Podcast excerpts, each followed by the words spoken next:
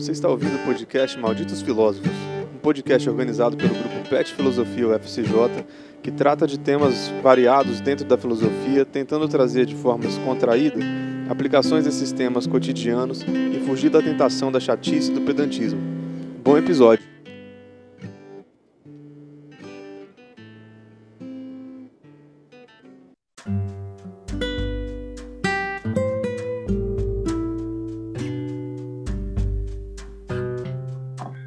Nossos canais de contato, para lembrar vocês, são o e-mail petfilosofia.ufsj.edu.br e o Instagram, petfilosofiaufsj. Não deixem de conhecer também os outros projetos do Pet Filosofia, apresentando filósofos peripatéticos, cinefilosofia e Sociedade dos Filósofos Vivos que estão nas nossas redes e o Boletim Cogitas no Facebook.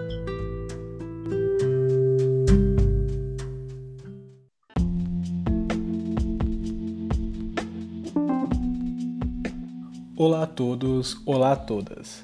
Essa é a segunda parte do nosso episódio sobre teorias da conspiração. Então prepare o lanche, se acomode na poltrona e curta o episódio. Inclusive tem um filme, esse você precisa ver. Esse é nível Tusk de, de bizarrice. É muito bom, anota. É, é difícil de achar esse filme. Chama Room Room de quarto, né?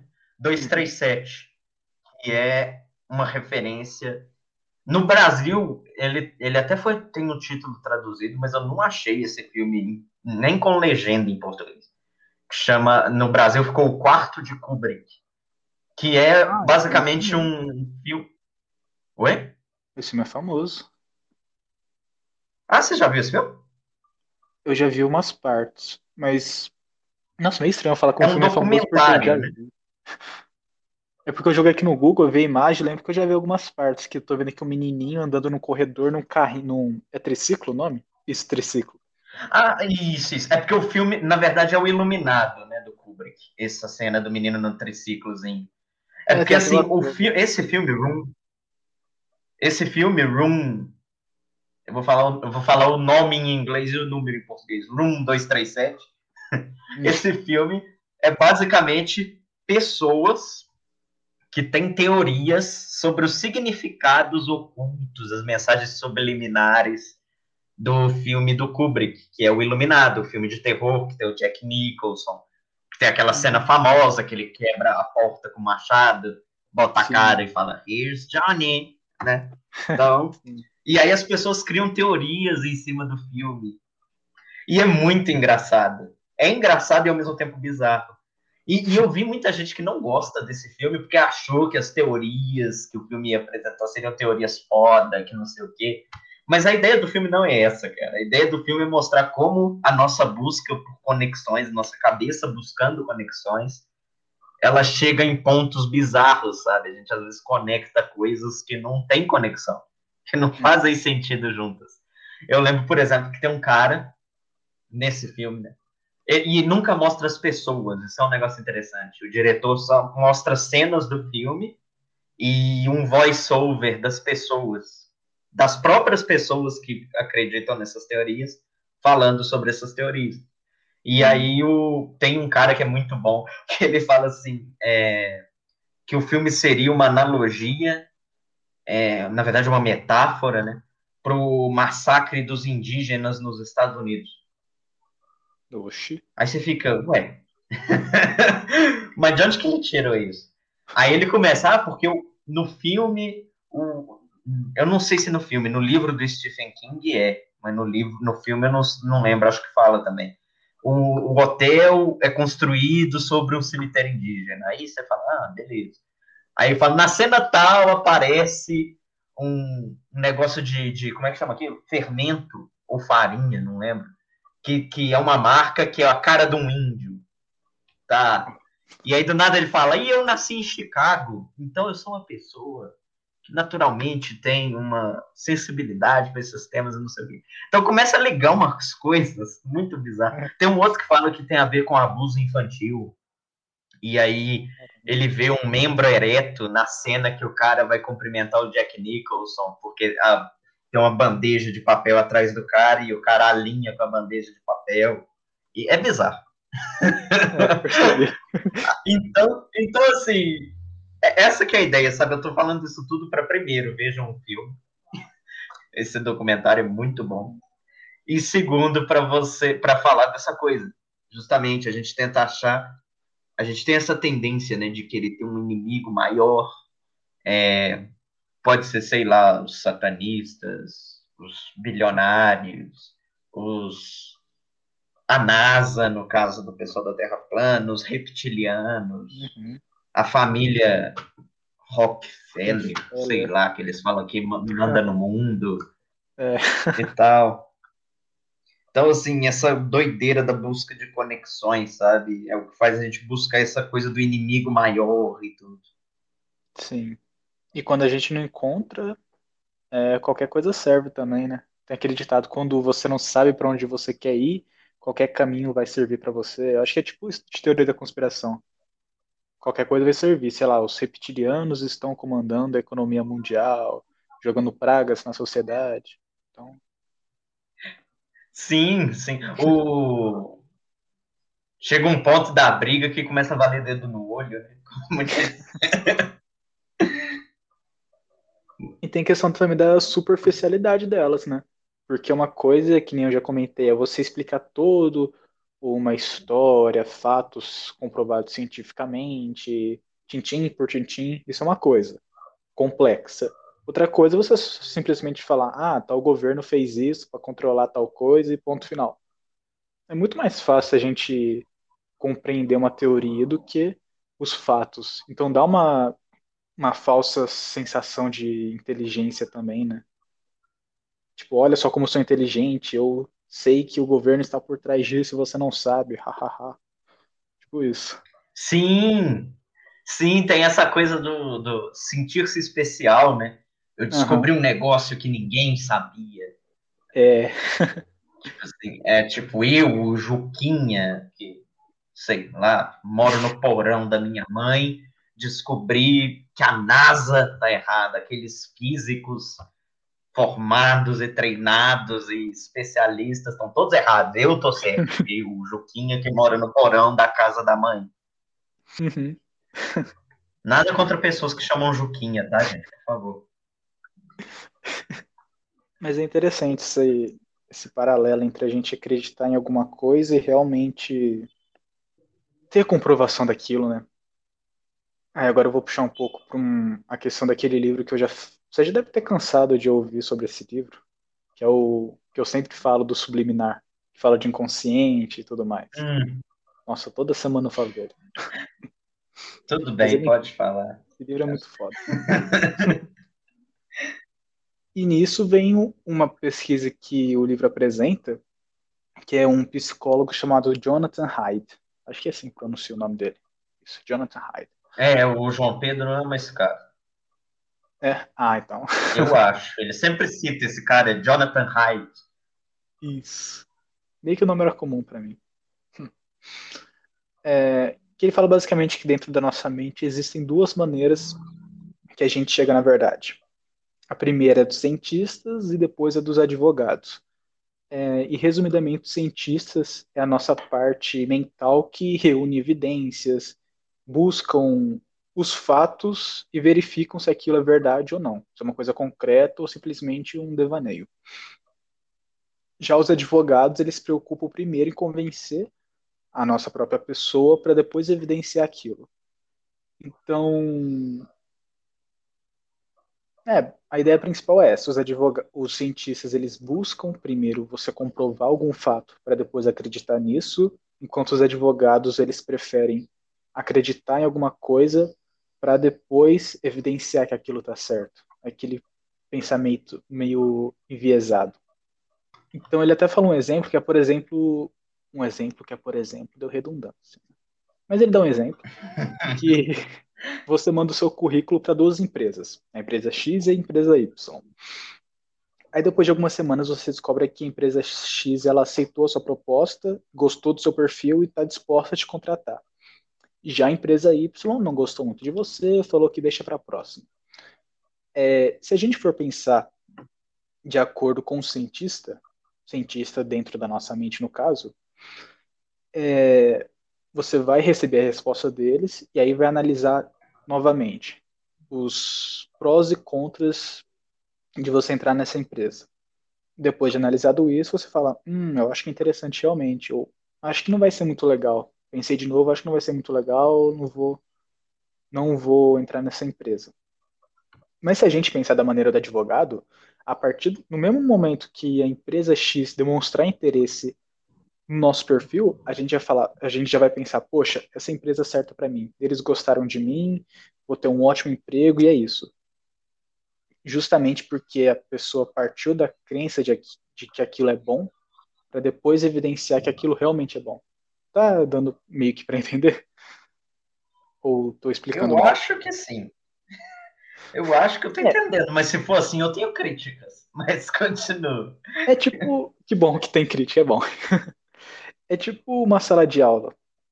Ou qualquer qualquer situação que você viva, né? Tem a pessoa que você tem uma pessoa que você não gosta, que você já brigou e tudo mais, e tem o seu melhor amigo. Se a pessoa que você não gosta falar uma coisa e o seu amigo contrariar, muito provavelmente você vai acreditar no seu amigo. Não porque o seu amigo está certo, não porque você analisou o seu amigo da maneira que o cientista analisaria, mas sim porque você analisou ele da maneira do advogado. Porque como você tem uma simpatia com o seu amigo e não tem essa mesma simpatia com o seu, entre aspas, inimigo, você tem a tendência a acreditar no amigo do que no outro. Né? Não porque ele está certo, mas sim porque você, como eu disse, tem a simpatia com a pessoa, gosta mais dela. Né? E isso levanta uma questão, né? Relacionado com as teorias da conspiração, é, de que até até onde que a gente deve acreditar nas coisas, nessas teorias? A gente acredita simplesmente porque a gente gostou daquilo ou porque realmente é uma verdade? Né? Então, sei lá, o vamos polemizar aqui. Bolsonaro. Ok, já polemizou. Tem o Juquinha. O nome. tem o Juquinha, né? E ele, assim, ele é apoiador do Bolsonaro que nem doido. Bolsonaro aqui, Bolsonaro ali, é mito, é mito, 17, sei lá o quê. A foto do Facebook ele tá de óculos sol dentro do carro. tá. É, Bolsonaro... Sim, é um padrão, é um padrão. É. um padrão. É, também tem o um padrão de que essas, essas mesmas pessoas, há um tempo atrás, a foto delas era um olho verde e amarelo chorando, lembra disso? Hum, As nossa, pessoas postavam isso. Uhum.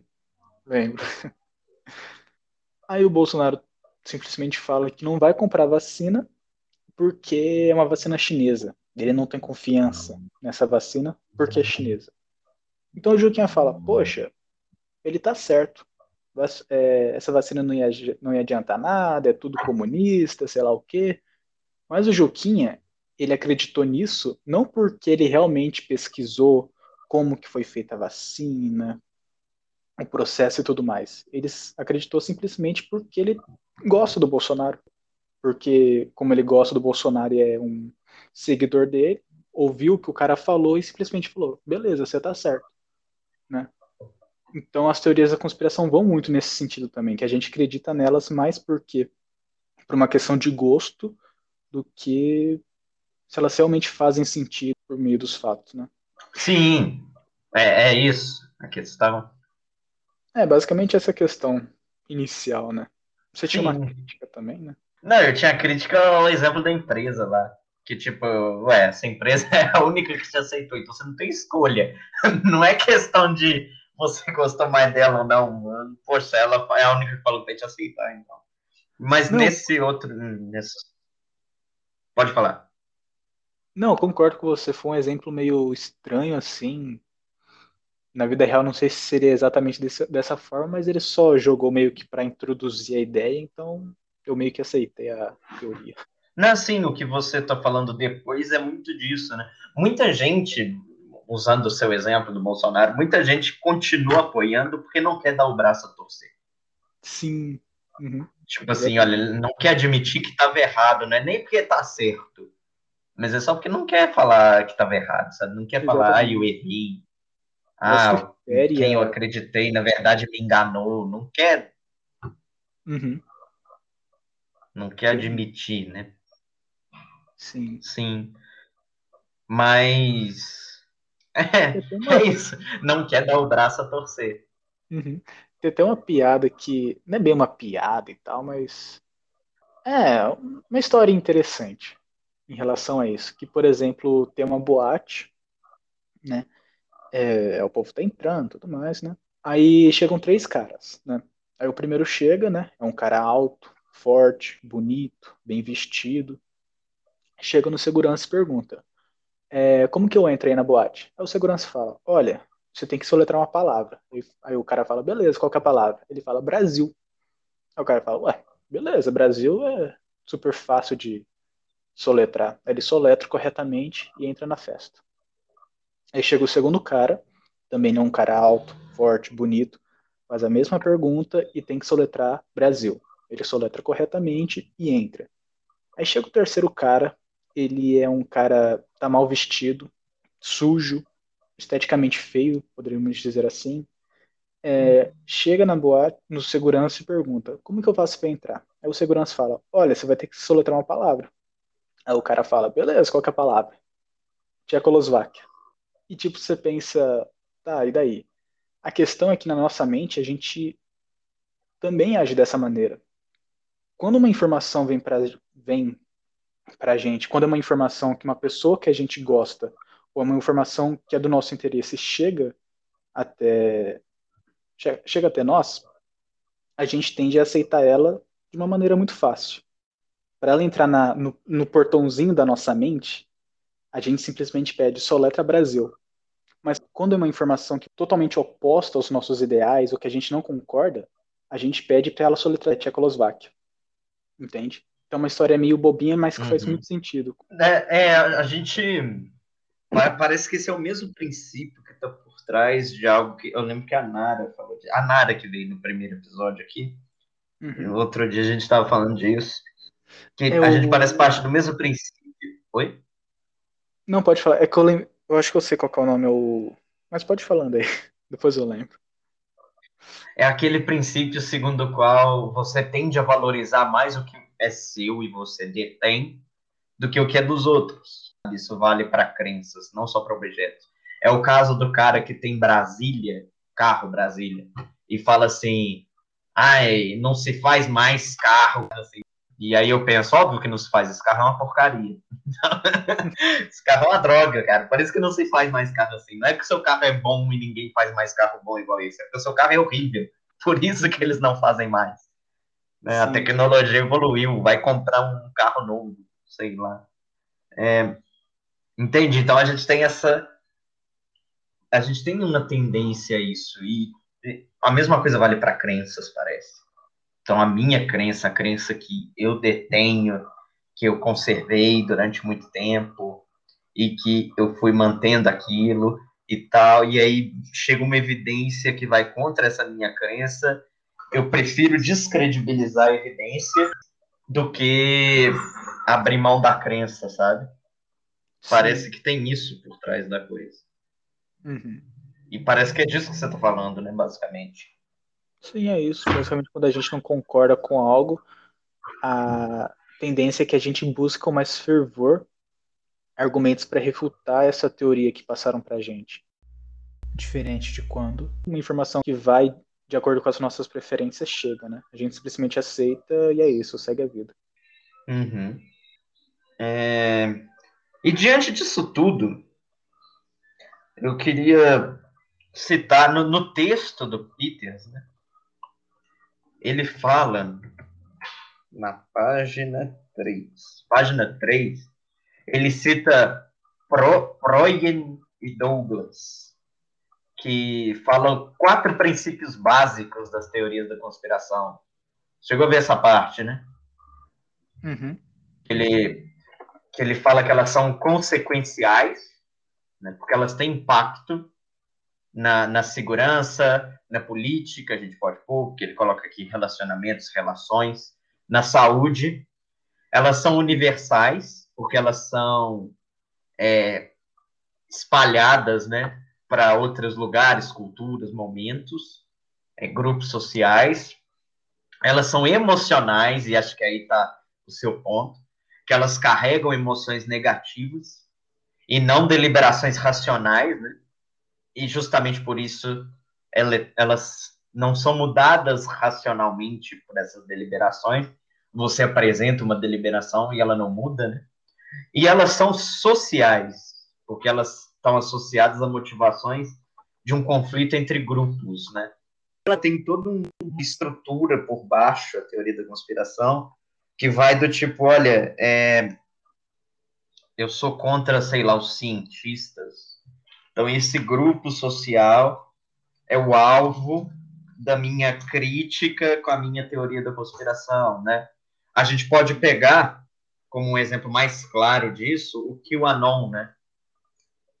O QAnon, para quem não sabe, é bom dar uma contextualizada. O QAnon é a teoria lá no famosa entre os conservadores lá nos Estados Unidos de que a galera liberal de esquerda, poderosa, tipo a galera de Hollywood e a galera que está por trás de, de partidos políticos liberais e tal, na verdade eles têm todos um grande esquema de pedofilia e tráfico e que é, o Trump seria alguém lutando contra isso, por isso que o Trump era tão atacado por essas pessoas e tal, que na verdade ele era alguém que sabia a verdade. A gente teve um ensaio disso aqui no Brasil, quando o Bolsonaro tentou falar que o, que o Barroso, o ministro da, do STF lá, falou que ele estava envolvido com, com coisa de menores e tal.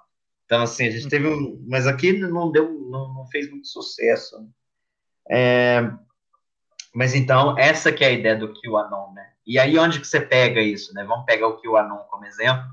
Então, é, o que, que você tem, né? Primeiro, o aspecto consequencial, as pessoas vão. Se eu tenho um aspecto político, não à toa isso influenciou a eleição do Trump, ele ter sido eleito, a segunda eleição, que ele, né, ele, ele não perdeu de muito, não convenhamos, né? Então, assim, é, então esse impacto consequencial é, ela é universal, tanto é que ela tentou chegar aqui no Brasil, a teoria. Ela é emocional, porque ela se baseia numa emoção negativa em relação ao, aos liberais, no caso, né? A quem uhum. não é conservador lá nos Estados Unidos.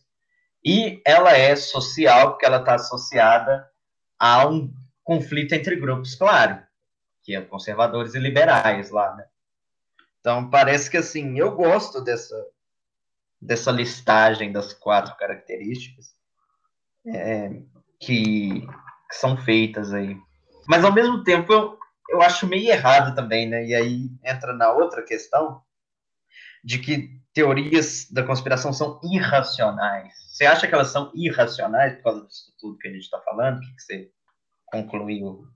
Eu acho que, e aí eu concordo com o que fala nesse, nesse artigo, né? Digamos que eu dou até uma ampliada nessa minha concordância, que eu acho que na base de toda a teoria da conspiração, por mais sem noção que ela possa, mais sem noção que ela seja, todas são positivas, vamos dizer assim. Qual era a palavra que você usou para fazer a pergunta? Agora esqueci. Era Irracional? Isso, irracional. Irracionais. Eu acho que nenhuma é irracional no seu cerne, entende? Porque, assim como disse no artigo, todas buscam. É, elas partem daquele princípio de que você está insatisfeito com alguma coisa, né? Que você simplesmente não aceitou algum fato e está buscando evidências contrárias àquilo. E na minha concepção isso é uma coisa positiva para o ser humano. Então, a partir do momento que todas partem desse princípio, a sua base é uma coisa muito boa. A gente tem uma teoria da conspiração justamente porque a gente não está concordando com algum fato ou com alguma instituição e a gente vai tentar mudar essa situação.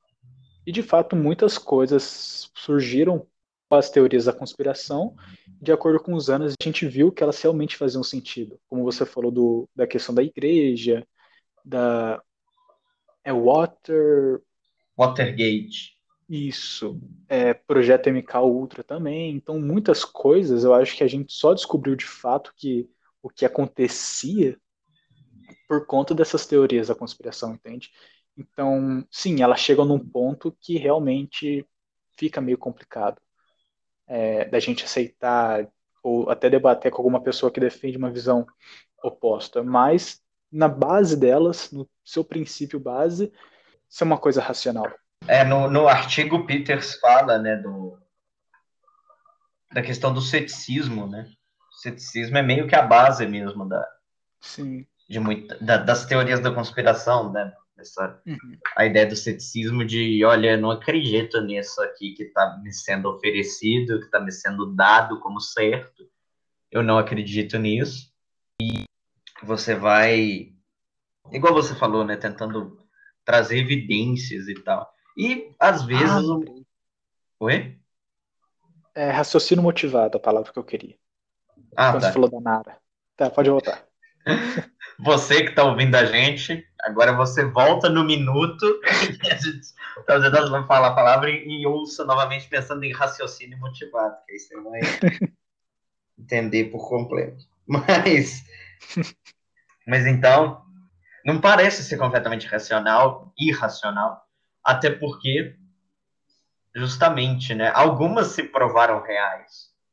Uhum. Né, algumas teorias da conspiração de fato revelaram conspirações reais. Hum, mas ao mesmo tempo é, é, é, um como é que fala? Ficar entre a cruz e a espada, sabe? Porque ao mesmo tempo elas são perigosas, as teorias da conspiração. A gente vê o, o anti-vacina, né? Sim. A teoria da conspiração de que vacina é um negócio para botar um chip na cabeça. Eu até hoje não sei. Eles falam isso, mas é, as pessoas criam, mas elas nunca explicam para que, que é o chip. Né? Tipo, para que, que é o chip? É. O cara gasta muita uhum. grana para fazer um chip que entra na tua corrente sanguínea, para enfiar esse chip na tua corrente sanguínea, em duas doses, inclusive. E aí, tipo, para quê? para que, que serve o chip no final? Eles nunca falam essa parte para que, que serve. É verdade, né? Eu, pelo menos, nunca ouvi né, ninguém falar para que serve esse tal chip. Para quê? Nunca vi. Mas. E aí, nesse ponto, é perigoso. Porque isso desincentiva a vacinação. Eu, eu vi, eu, assim, parece que não vai ser tão catastrófico quanto eu imaginei, mas eu real vislumbrava, assim, que pelo menos até o ano que vem, seja lá quem ganha a eleição do ano que vem, é, a nossa campanha de vacinação, as nossas campanhas de vacinação seriam seriamente é, é, danificadas, não por falta de estrutura, porque a gente sabe, né, já foi falado e refalado várias vezes aí durante a pandemia, que o Brasil é o país com uma estrutura de vacinação modelo, não à toa a Pfizer mandou 101 e-mails não respondidos, né, para usar aqui como vitrine. Por quê? Porque o sistema de vacinação daqui é um sistema muito eficiente. É um sistema dos mais. É modelo, é exemplo. Né? E aí é bizarro como que isso pode acabar. Não porque acabou a estrutura, mas simplesmente porque um otário chega publicamente e fala que vacina é ruim, que vacina faz mal, que vacina não sei o quê. E isso vai desmotivando a vacinação sabe? É bizarro. Isso pode influenciar, inclusive, volta de doenças, né? Tipo pólio, sarampo, que já estavam extintas e que podem voltar porque as pessoas não estão vacinando, simplesmente. Uhum. Como é danosa a da conspiração, essa é a ideia. Ainda mais quando quem defende essas teorias é alguém de grande influência, né? Que uma coisa eu vinha falar que ah, vacina é coisa de comunista e tudo mais, vamos implantar um chip. Outra coisa é o Bolsonaro falar, né? Ou sei lá, o Olavo de Carvalho. É um negócio, uma parada muito mais ampliada, assim, em que realmente influencia a mente das pessoas. Sim, e você chegou num ponto que eu também tinha notado aqui, que é falado no artigo, que é a questão do apelo à autoridade. Que a gente considera uma falácia, inclusive. Não é porque fulano falou que tá certo né? Então, é, inclusive, é, a gente tem que fazer o meia-culpa na filosofia, usa-se muito, né? Tipo assim, ah, Aristóteles falou que é assim. Tipo, dane-se o Aristóteles, é. talvez ele esteja errado. Inclusive, ele estava errado em muitas coisas. Né? A Terra não é o centro do universo. É, não tem esferas girando em volta da Terra, não é assim que funciona a coisa. Então, é... então assim, sabe? É... E a teoria da conspiração se apoia nisso. Então, igual você falou, um presidente falar dá mais peso para aquilo. E aí aquilo se torna mais crível, ainda mais quando é um presidente que eu gosto. Né? Se eu gosto dele, aí ele tem peso. Né? Então você tem tudo isso. A gente volta naquela questão do dar mais peso para o que a gente gosta. Exato. Então, é, é a questão do apelo à autoridade, e você falou do, do, dessa autoridade ser um governante. Isso é falado, agora eu não me lembro em qual dos dois textos, mas assim, não sei se ele usa o termo que eu anotei aqui, que é o governo por conspiração, né? E o, e o texto usa, inclusive, o exemplo do Trump, né? É um governo por conspiração, que é a ideia de você cria um plano de, de nossa, tem alguém fazendo um plano para acabar com o país e tal, comunista, Sim. etc. E aí você cria aquela teoria para você falar, olha, eu que vou combater isso, é ser mal e tal, então por isso que eu tenho que ficar aqui e não sei o quê. Falando nisso, você viu até, acho que foi ontem, acho que foi ontem, é, tava tendo essa discussão sobre voto impresso, sei lá o quê. Teve até uma votação e. Foi vetado. Foi, foi vetado. E aí teve um maravilhoso desfile, belíssimo. do, dos, dos carros bem equipados e tal. É. É... Dengue não vai ter lá, isso eu garanto. Mas oh, foi, foi zoado aquilo, sabe? E, e, o pior é que eles não refletem tipo o grupo como um todo. Tudo bem que o grupo como o grupo tem muita gente. Enfim, não vamos entrar nesse meio, senão... mas mas sim, e, e o voto impresso já que você teve esse é um bom exemplo de uma teoria da conspiração. Sim. De que as urnas. E, e, e, a gente vê perfeitamente todas essas estruturas que a gente está falando nos discursos sobre o voto impresso. Por exemplo, o Bolsonaro falou que o, o a eleição que o Aécio perdeu para Dilma foi fraudada porque eles ficavam alternando, tipo, o Aécio ficava em primeiro, depois a Dilma, depois o Aécio, depois a Dilma. Ele usou isso como prova e, tipo, uhum. que tipo de prova é essa? Isso, isso é a contagem dos votos, cara. Se eu conto, sei lá. É, se eu tenho um milhão de bolinhas azuis e um milhão de bolinhas vermelhas, eu vou contar uma hora vai, vai ter mais azul, outra hora vai ter mais vermelho, até o momento que vai estabilizar esse negócio. Sim. É a mesma coisa, não, não tem mistério. Qual que, é o, qual que é o grande perigo, né? De, de ter ficado alternando. Foi uma eleição disputada, ponto. Acabou que, que tem de errado nisso? Que, que tem de fraude? Eu acho engraçado, né? Porque aí fizeram meme pra caramba, que ele falou que ele tinha provas de que fraudaram a eleição, que ele mesmo ganhou, inclusive, o que é bizarro. Mas aí ele tinha Oi. provas. Oi? Não, concordei com você. Ah, é, tipo, ele, ah, ele falou que fraudaram porque ele ia ganhar no primeiro turno. Aí, tipo assim, tá, fraudou o primeiro turno e o segundo. Aí a galera ficou, ah, não, não vou fraudar mais, não. Como assim, cara? O cara frauda o primeiro turno da eleição só. Quem faz isso? É... Mas. Né, até porque se for para fraudar, frauda para você ganhar no primeiro turno, não para ir para o segundo turno. Uhum. O Maduro sabe fazer isso. Para ele ganhar de primeiro e acabou. Entendeu? Aprende com o Maduro, cara. Mas. Então é, é, é isso. E, e aí eles vão criando várias e, e, isso mostra também até as mudanças ad hoc, né? Que essas mudanças que, que não, não interferem em nada, é só para tentar não ficar errado. Até no próprio nome, né? Mudou de voto impresso para voto auditável. Depois chegou uma época que começaram até a falar em voto democrático. Eu fiquei pensando, que voto não é democrático? o que, que, que é isso? voto democrático, outro voto é o quê? Então. Né?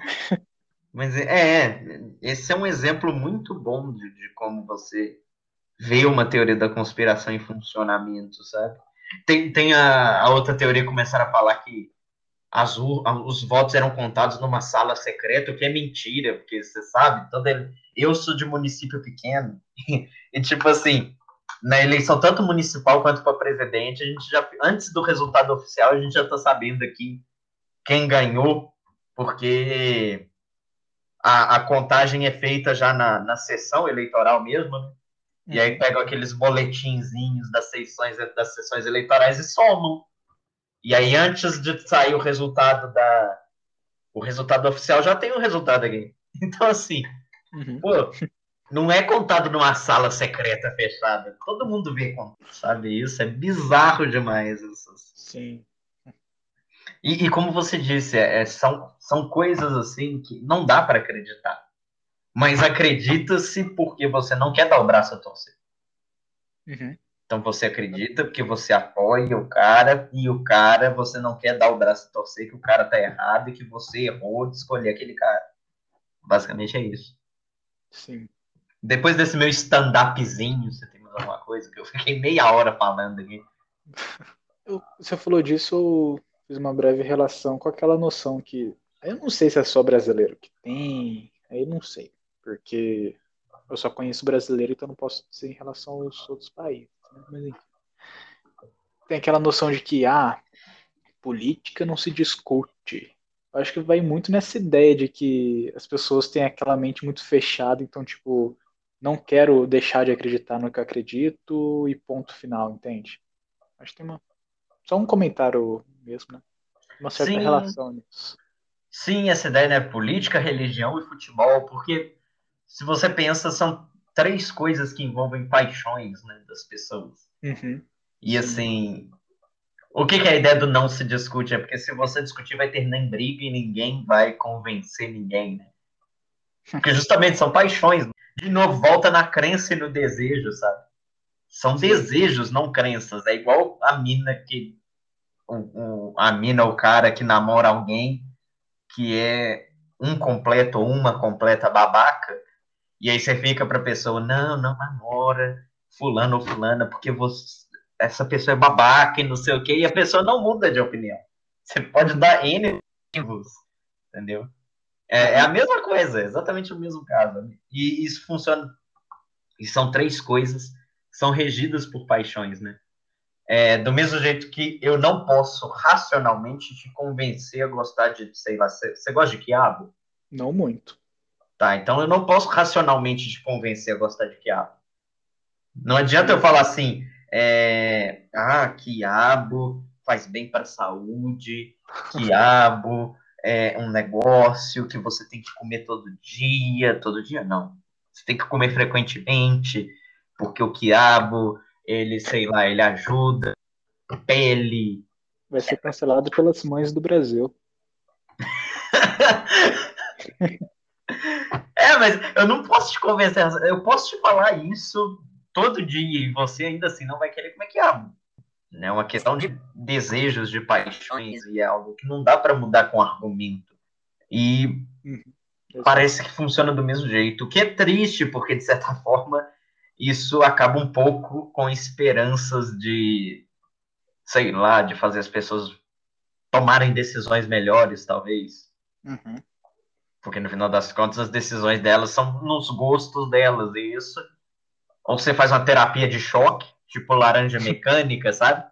Bota Sim. o cara lá com o olho aberto e vendo aquelas cenas horríveis e com enjoo para ele criar essa rejeição, ou então você não muda muita coisa. Só mais uma crítica aí o Bolsonaro, só para jogar lenha na fogueira. Não nem tanto.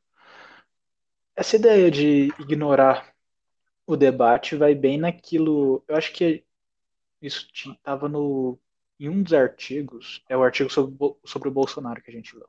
Da ideia que ele fala, e daí? Né? O que, que eu tenho a ver com isso? Uhum. Vai bem nessa ideia da ignorância. Não, não quero debater, eu acredito no que eu acredito, não vou mudar minha opinião, ponto final. Ah, mas tal coisa. Não, e daí? Não quero saber. Dá pra fazer outra relação com isso também.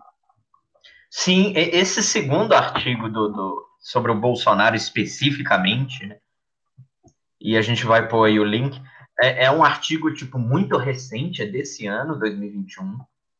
é um artigo, como a gente estava falando, é, de uma revista estrangeira, né, Educational Philosophy and Theory.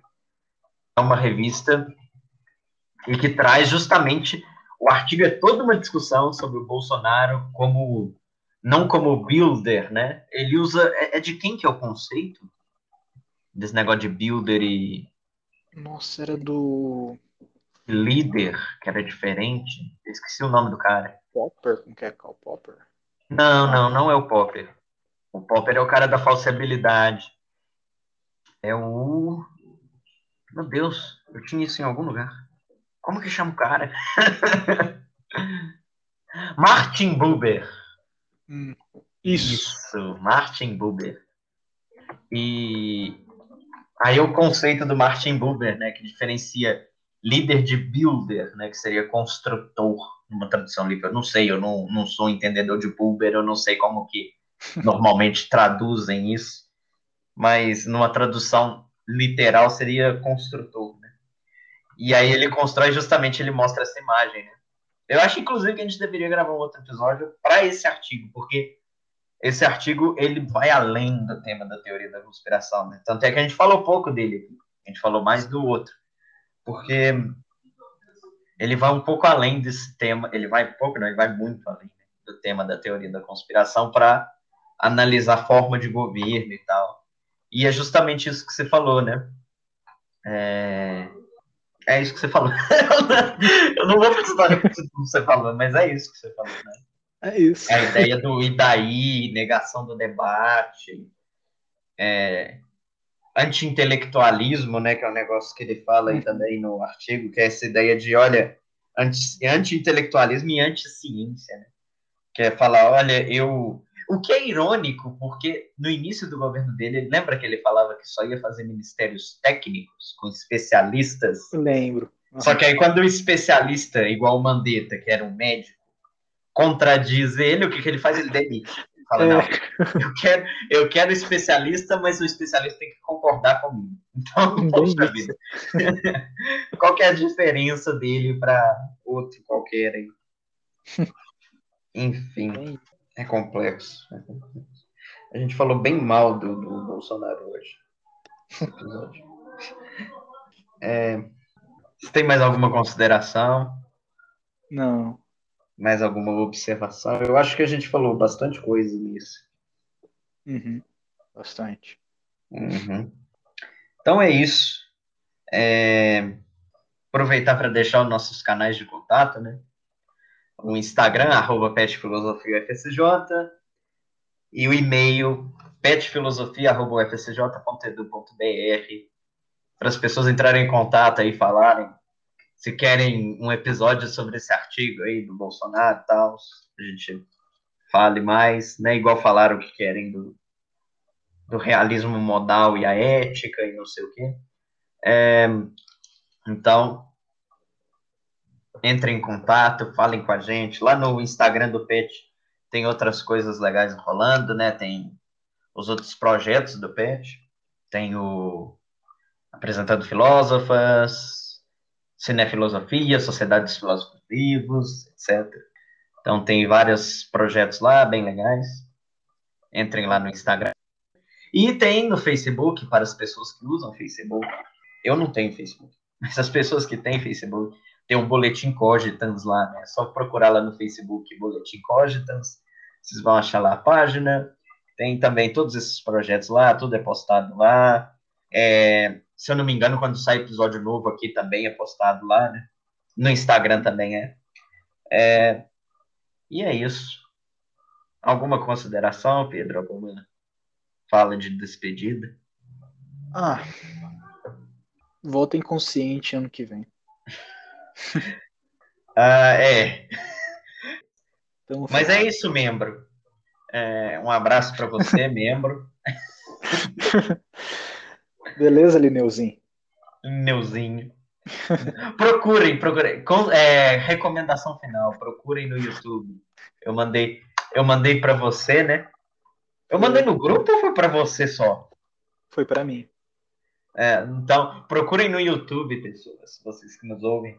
Procurem lá o melhor vídeo que já feito no YouTube, que é uma hora de Mendonça falando Lineuzinho. Só procure. É o melhor vídeo já feito. É... Enfim, é isso. Para os seus dias tristes, é um vídeo que te alegra. Mas é isso.